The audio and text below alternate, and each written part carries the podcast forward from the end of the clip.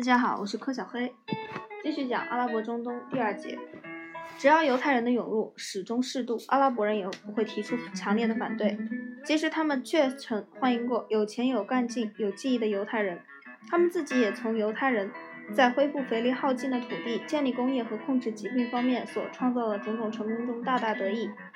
当泥聚的小溪变成一股洪流时，阿拉伯人便进行了猛烈的反击。阿拉伯人指出，没有任何理由因西方的排犹主义失去自己的国家。排犹主义是西方的一种可悲的弊病。我们不是排犹主义者，我们也是犹太人。西方的这个问题，如今却是在使我们受损害的情况下予以解决的。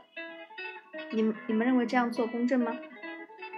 阿拉伯人对犹太人的攻击变得愈加频繁和猛烈。英国的反应是在这些大暴动之后，派出了皇家专门调查委员会。第二次世界大战时，几个调查委员会已对情况进行了调查。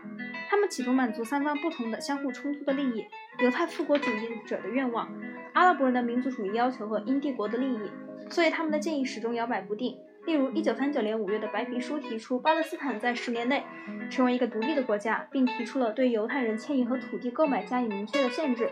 阿拉伯人和犹太人都拒绝了英国人的建议。巴勒斯坦的争论甚至到第二次世界大战爆发时还远没有得到解决。下一节我们讲第三节印度，这里是第三十七章殖民地世界的民族主义起义，全球通史从史前史到二十一二十一世纪。我是柯小黑，咱们下次见。